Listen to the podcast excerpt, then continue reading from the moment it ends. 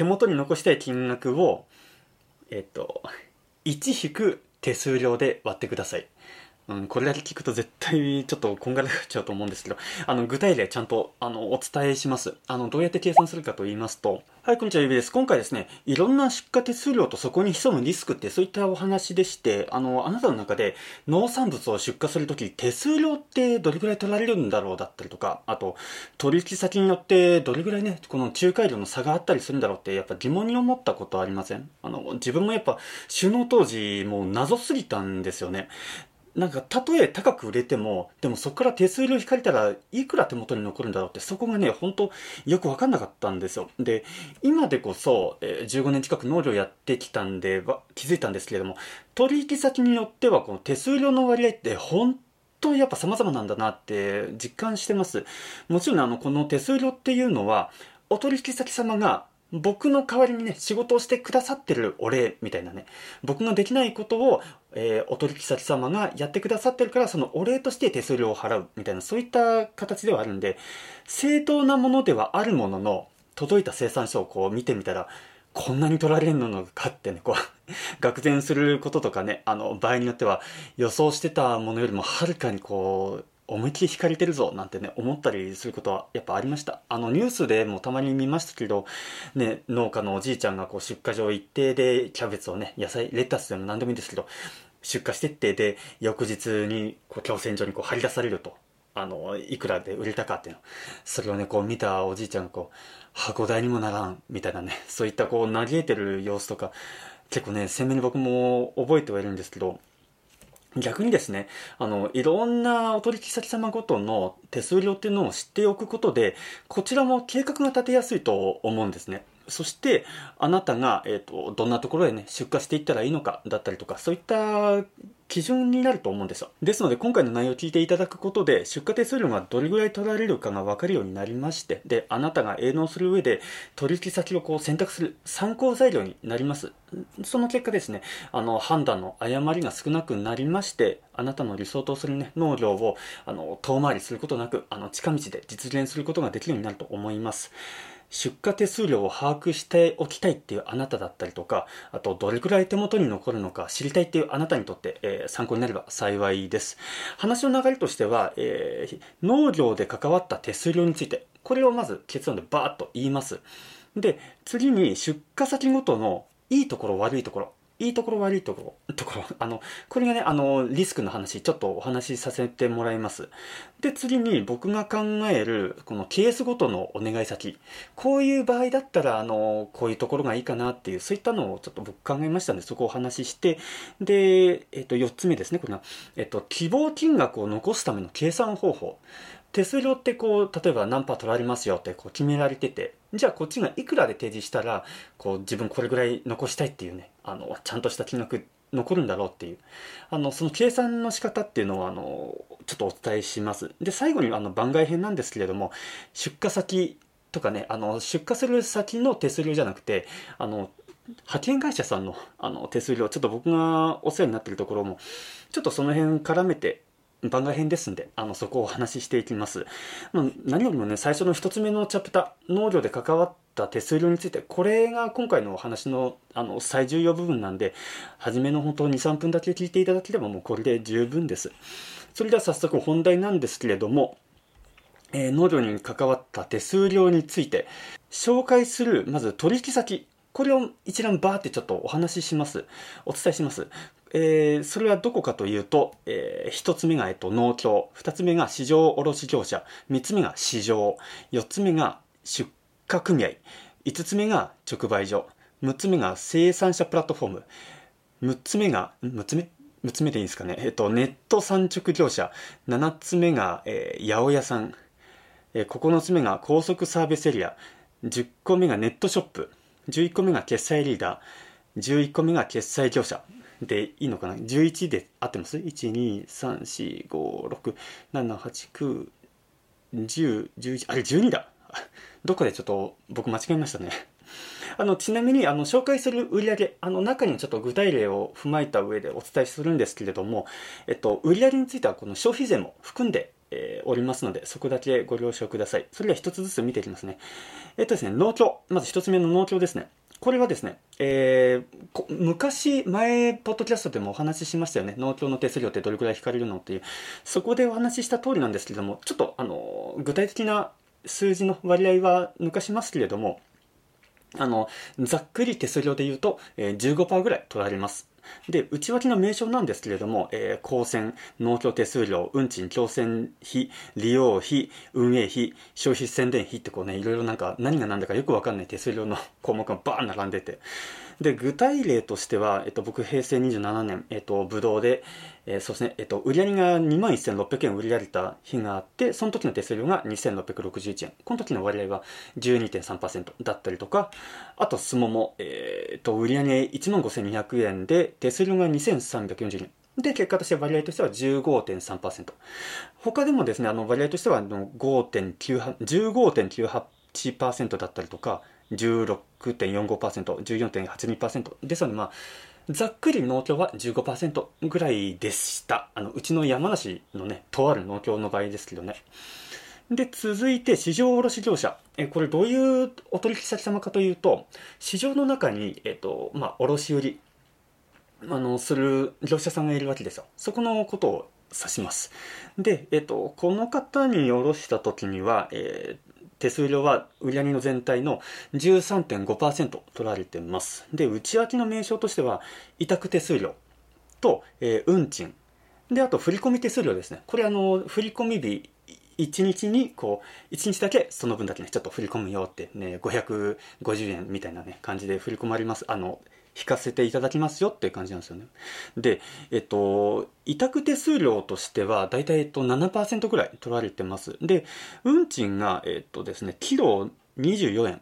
とか、それぐらい取られてます。このキロ24円っていうのはどういうことかっていうと、例えば、えー、5キロ段ボール、ね、えっと、そうですね、ブドウの、例えば5キロの段ボール、こう、1箱、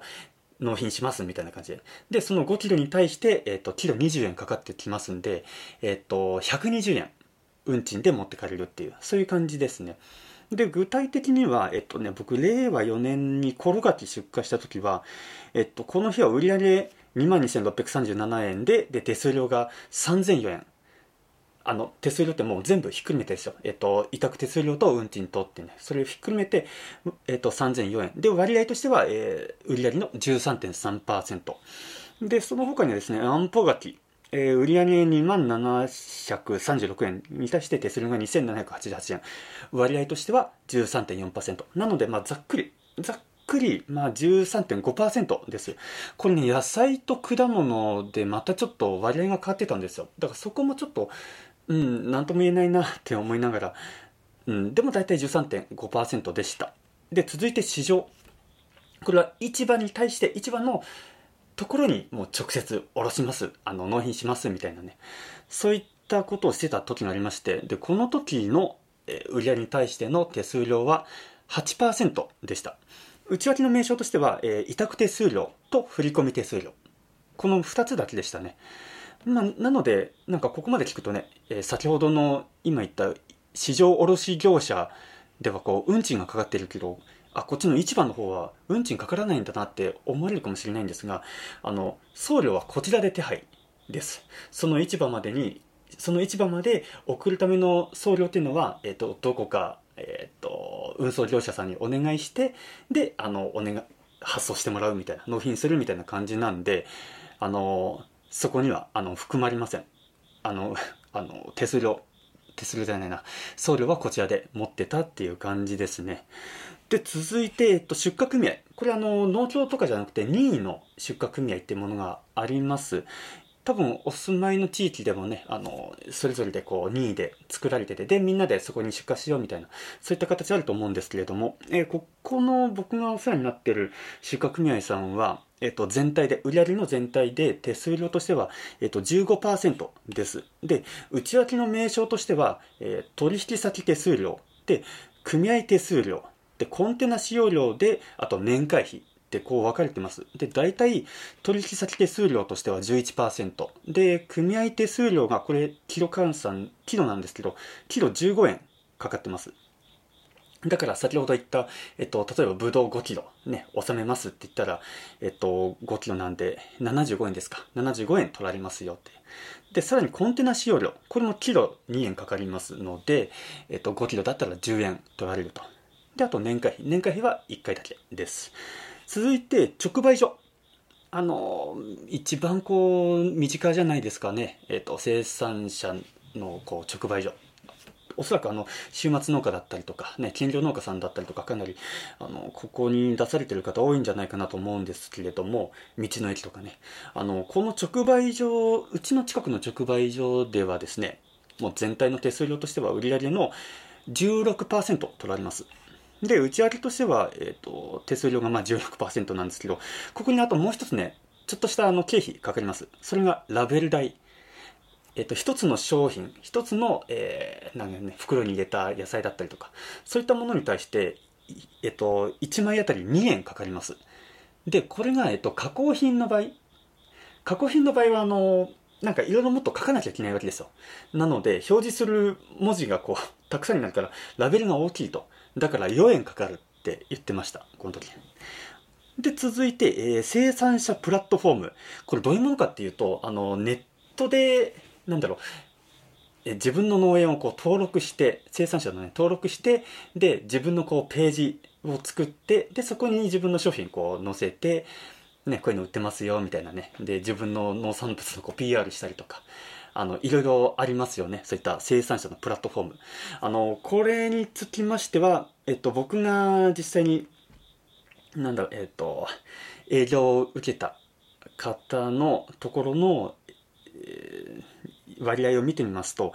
売上の25%取られます。25%ですね。あの、ちょっと上がってきましたね。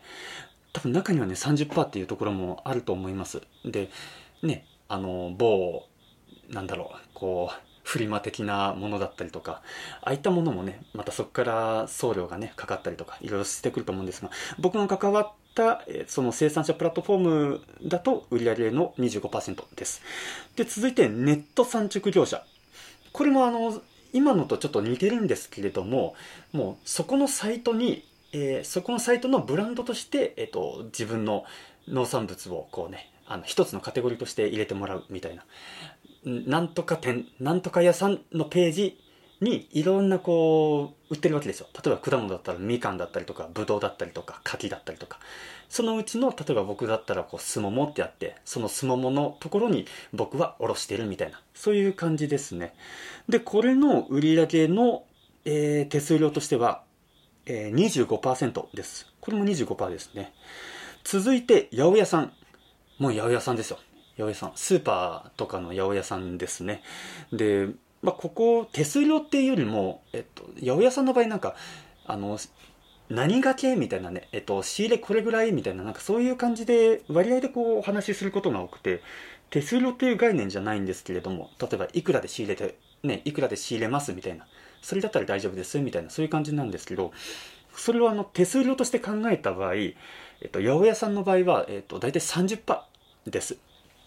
30%。だから、えっと、7掛けですね。大体、ざっくり7掛け。7掛けで仕入れてっていう、そういう感じです。で、続いて高速サービスエリア。あの、高速道路こう走ってて、で、サービスエリアありますよね。パーキングだったりとか。あの、そこで、やっぱいろんなこう、売られてるわけですよ。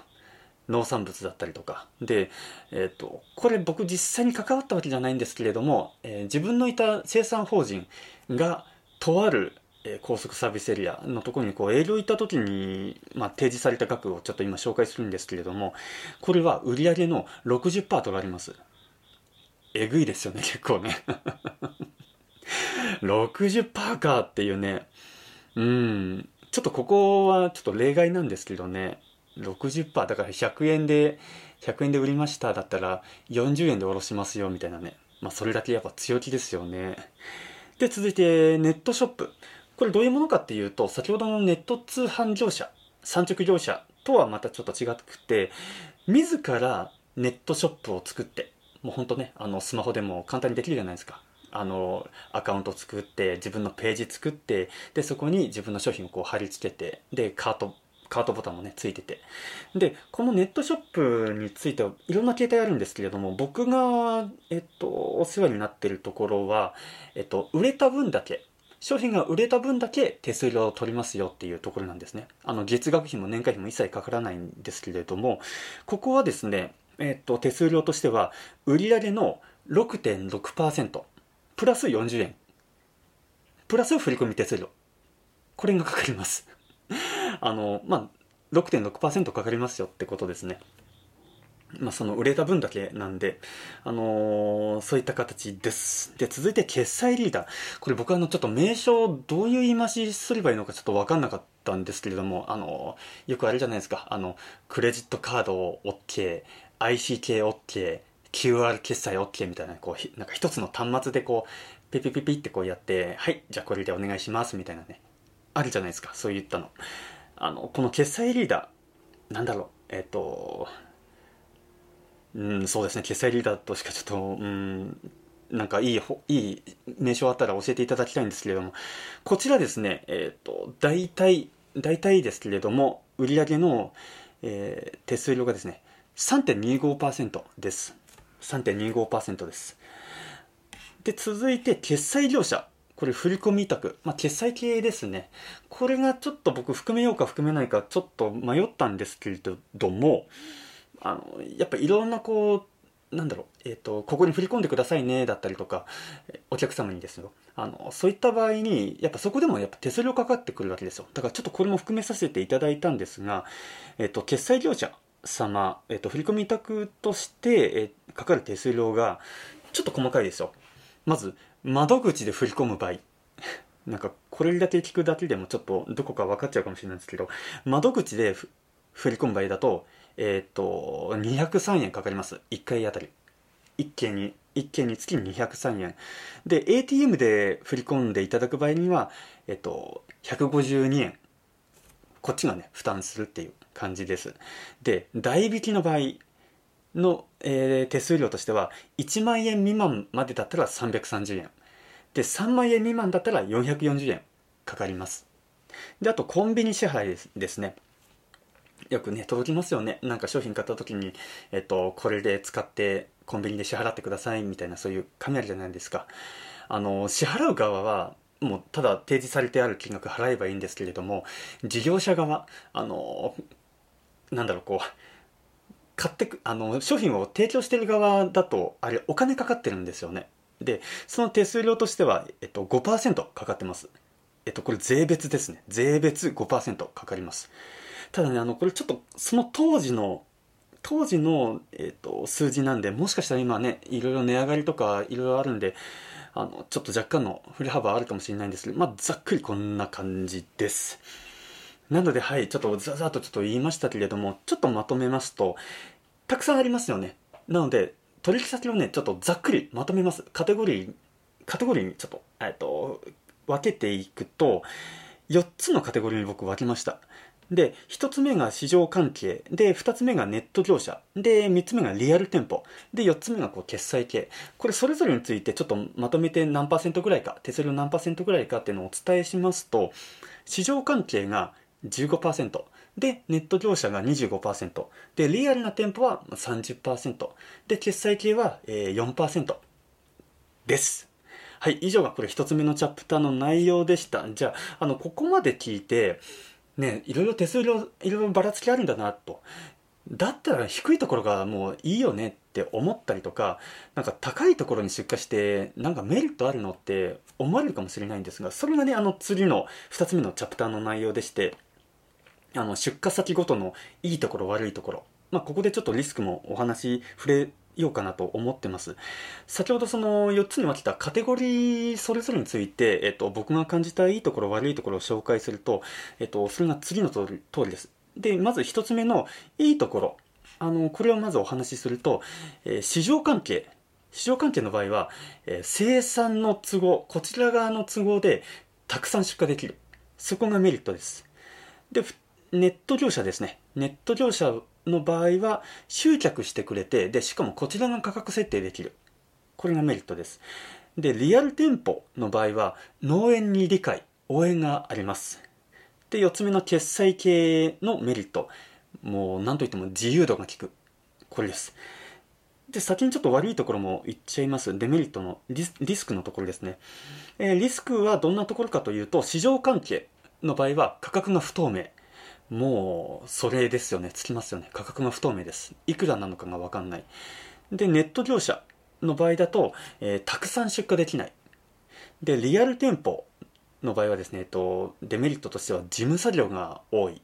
で、4つ目、決済系だと、えー、全て自分でやらなきゃいけないっていう、ここがちょっとリスクかなって思います。もちろんですね、このいいところ悪いところって、全ての取引先様、ね、そういったところに当てはまるわけではないです。あの、たくさん出荷できるって言いつつも、言ってたね、えっ、ー、と、な、市場関係のところであっても数量を限られてる場合もやっぱありますんで全てに当てはまるわけじゃないんですけどまあこの傾向があるかなって形で紹介させていただきましたで一つずつちょっと見ていきますまず市場関係ですねあの市場関係ついてはとにかくもう生産に注力できるっていうところがもう最大の魅力ですもう好きな時にこう出荷できるじゃないですかでなんだろうたくさんこう収穫できちゃったらあのもう全部ねお願いって言って出荷できますし、もう、あとはお願いってこう丸投げできるわけです。そこがいいところです。ただ一方で、えー、価格は市場に、市場価格にこう左右されます。だから高くなったりとか、低くなる年、そういう年もあります。なので予想がつかないですよね。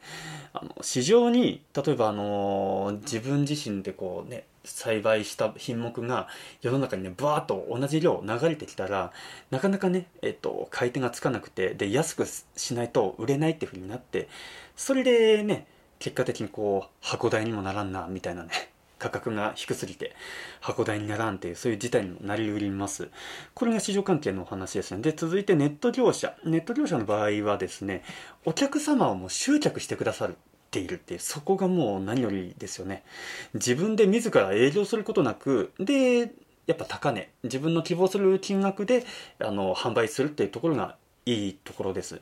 あのあとですねやっぱここのサイトこのプラットフォームここのサイトで買いたいっていうその独自のファンもいらっしゃったりとかあとえっ、と、なんだろう、そのネット業者様は、なるべくそのユーザーが離脱しないように、どっかのページ行っちゃわないように、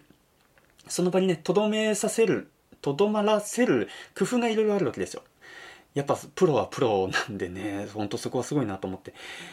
で、やっぱね、えっ、ー、と、そういうふうにこう、お客様をこう集めてくださるっていうところが一番のメリットかなって思います。ね、価格設定もこちらでできるんで、無駄に安値で販売するケースもやっぱなくなりますしね。ただ一方でですね、やっぱ自分で価格決定ができる分、価格が実際高すぎるなってね、あの、そういう場合、そういうふうに思われちゃうと、えー、商品が動かない、売れないっていうふうになって、なかなかね、注文が入らないっていうこともありますしあとこちらがたくさん収穫できたとしても全部ねガサッと売れるわけでは売れるわけじゃないと。注文数しか、え、出荷できないっていうそういった制限がありますね。これがネット業者の内容ですね。で続いてリアル店舗。これ何よりもあなたの農産物が欲しいって言ってくださるあのお取引先様なのでもうこれは本当魅力じゃないですか。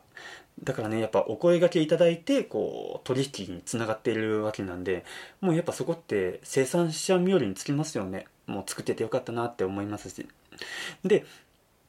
やっぱ出荷量もねあの注文分の場合もあるんですけれども注文分だけ出荷っていう形になるところもあるんですけれども、こちら都合でね、あの、どんどん出荷できるっていう、そういったところもありますんで、あの、先ほどお伝えしたネット業者様よりは量が出荷できるっていう印象です。ただ、一方でですね、あの、出荷時期のやり取りだったりとか、ね、見積書だ、納品書とかね、あの、請書だったとか、まあ、その他もろもろ事務的なやり取りだったりとか、あと、相手様とのこのやり取り、そういったことをやらなきゃいけないことが多いです。なので、やっぱ生産者として畑に注力したい。だけれども、だけれども、なんだろう、えっ、ー、と、なかなかね、生産に注力できないから、ジムで丸一日潰れちゃったっていうね、そういったことも実際僕はありました。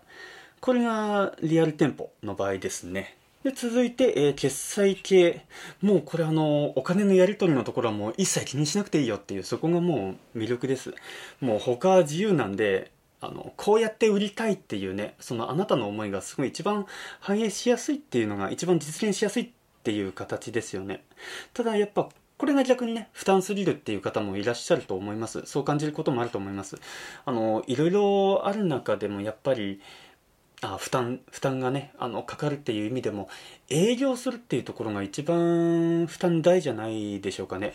あの自らやっぱお客様をこう見つけてくる来ていただく、ね、ファンになっていただくみたいな。そういった時間と労力ってどこまで費やせ費やすことができるかっていうのがなんかポイントかなって個人的に思いますはいえーと以上が2つ目のチャプターでしたでここまで聞いてあのあやっぱ自分ちょっと営業できないなだったりとかいややっぱ生産だけね携わってたいジムなんてやりたくないって方もいらっしゃると思うんですよ。その人ごとのあのお願い先あの相性の合う取引先っていうのをあの僕なりにちょっと考えてみたんですがあのそれがね、えっと、次の3つ目のチャプターの内容でして、えっと、僕が考えるケースごとのお願い、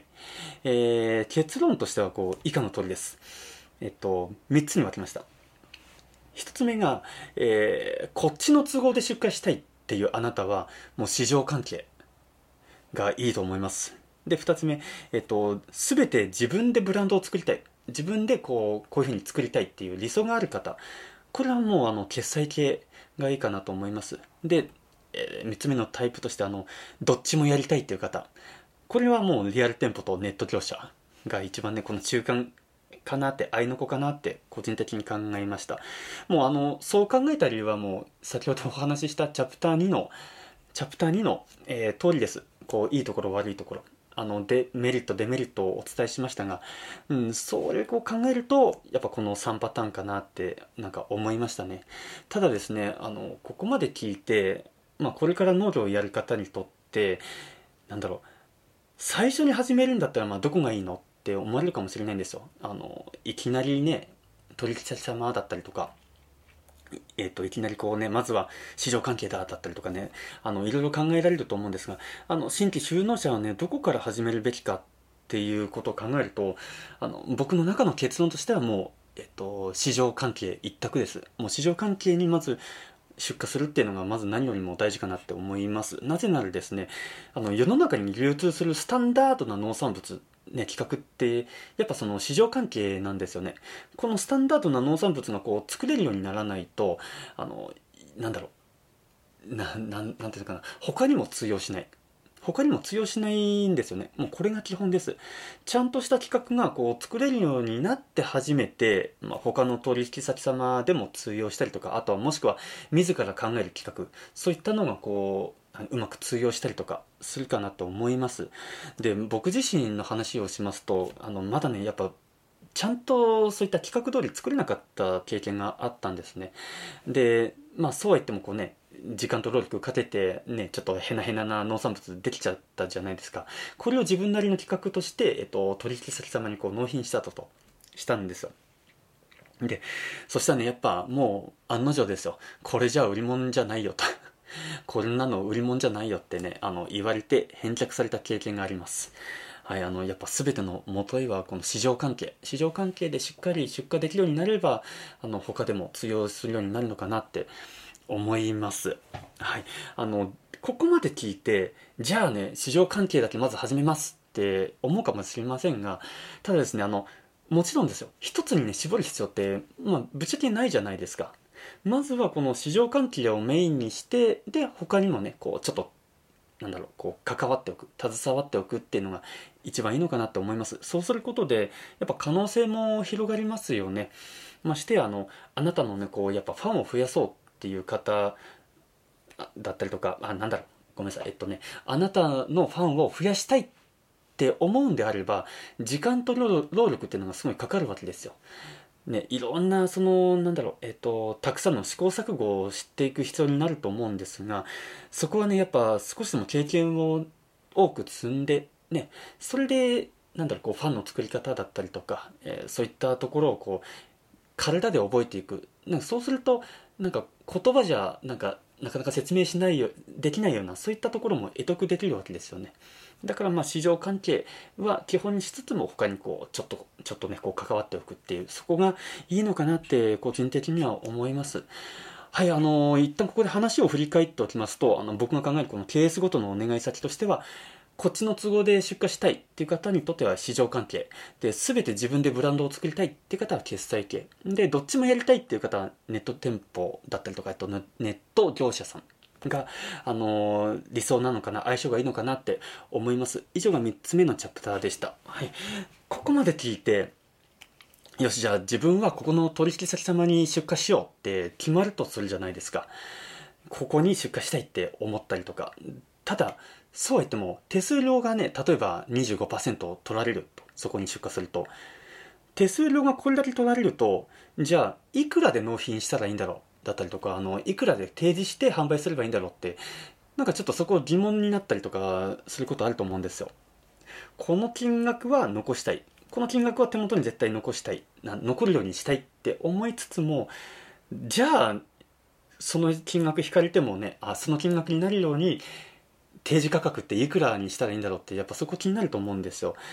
これがこの話がね、えっと、どうやって計算するのっていう話が、え次の4つ目のチャプターで、えっと、希望金額を残すための計算方法方方法ですね。これあのすぐにね計算できる数式があります。でこれだけ覚えてであとは当てはめるだけですぐあの算出できますんであのこれをちょっと紹介していきたいんですけどちょっとちょっと水飲みます。炭酸飲みます。僕もあの最初生産ばっかねこうやって携わってたんであのなかなかこういくらで売ったらいいんだろうっていうちょっと分かんなかったんですよ。で昔ね、あの生産価格価格を決める方法はみたいなポッドキャストお話ししましたけれどもあの確かにこう相手先のねあの取り分とか考えてとは言いつつもやっぱこっちでもちゃんとね手元に残るような希望金額残したいわけでそうなった場合ねこの手数料いくらって決められた時にどうしたらいいかってねちょっとわからないですよね。ちょっと僕もすごい不安だったんですよね。ちょっと飲みますね。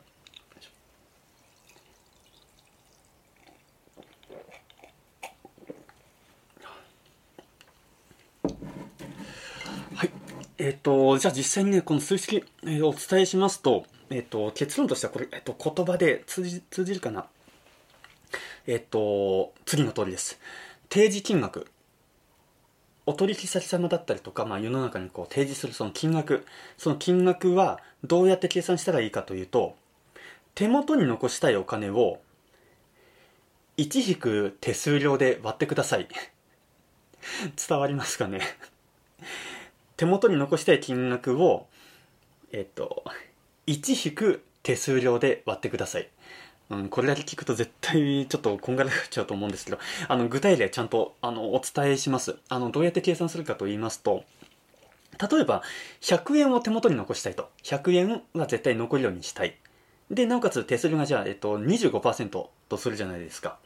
そうした場合、えっと、先ほどのこの数式に当てはめるとするとまず手元に残したい金額が100円なわけですよ。その100円を1引く0.25してください。手元に残したい金額が100円だとしたらその100円を手数料25%なんで、えっと、0.25ですよね。えっと1-0.25してください。それで割ってください。ごめんなさい。それで割ってください。なので、えっと、100割る、えー、あごめんなさい、えっと、数式でちょっとお話しすると100割るカッコ1-0.25です。これをやると提示する金額っていうのが、えっと、まあ、ニアリーイコールなんですけど、134円って出ます。あの、例えばあの僕がちょっとやらかした失敗談で言うと、25%取られると。じゃあ、えっと、1.25倍すればいいんだなって思っちゃったんですよね。だから100円残したいと。100円残したいんだったら、じゃあ100円かける1.25して125円で提示すれば、あ、じゃあ25%ね、手数料で取られても100円残るんだなって、最初ね、ちょっと僕、そういう勘違いしてたんですよ。そしたらね、あの、全然そんなことないと。もう全然100円切るよとね。あの、逆に言うと、この134円。134円を0.75すれば、この75%分っていうのが、えっと、100円になりますんで、あの、ちょっとこれ確かめてやってみてください。なんでね、こういう数式かってていうね具体的な話はちょっと省略しますけれども、まあ、ざっくり説明するとあの手数料25%取られるんならその提示価格の75%が手元に残るわけですよ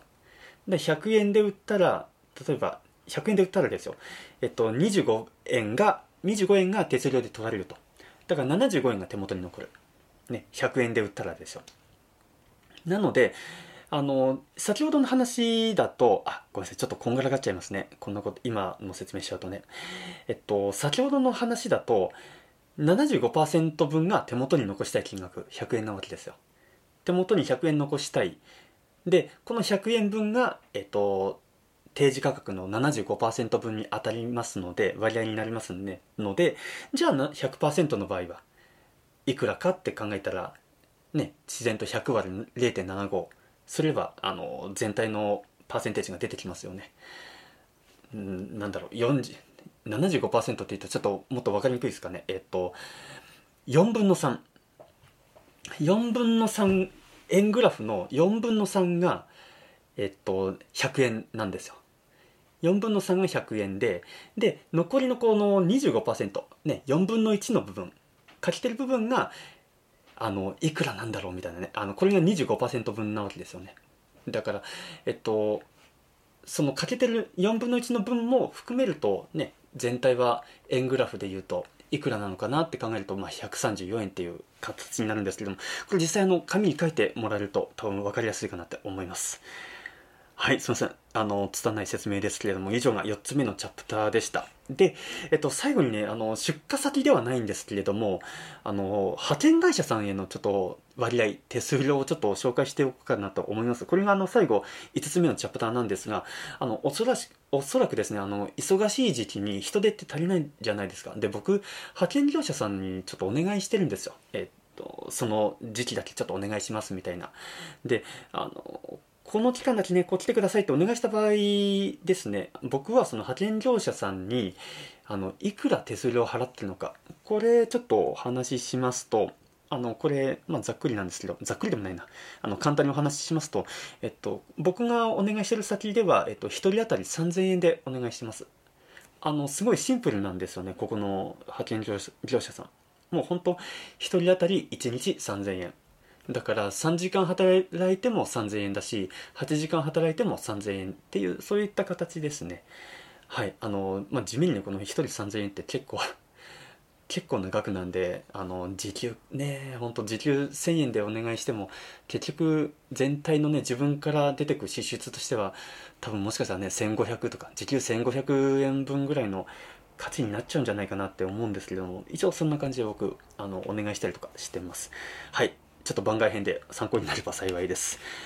はい、いかがでしたでしょうかね。あの、こんな感じであの農業にプラスになりそうなことをコンテンツにしていますんで、あなたにとって僕のこれまでの学びや経験、えっと、考えが参考になれば幸いです。あの、参考になりましたら、あの、YouTube ご覧のあなたはグッドボタンとチャンネル登録ぜひよろしくお願いします。また、あの、ポッドキャスト、音声を聞きのあなたは、あの、フォローをぜひよろしくお願いします。また、メンバーシップを YouTube でやってますんで、あの、僕が、あのこの収録後に感じた個人的な感想ちょっとメンバー向けにお話ししてますんで気になる方はチェックしてみてください。あとですね、えーと、皆様からあの聞きたいトピック興味あるトピック募集してますんで概要欄に、えーと、リンク貼ってありますんでぜひそちらからお願いします。それではまた別のコンテンツでお会いしましょう。終わります。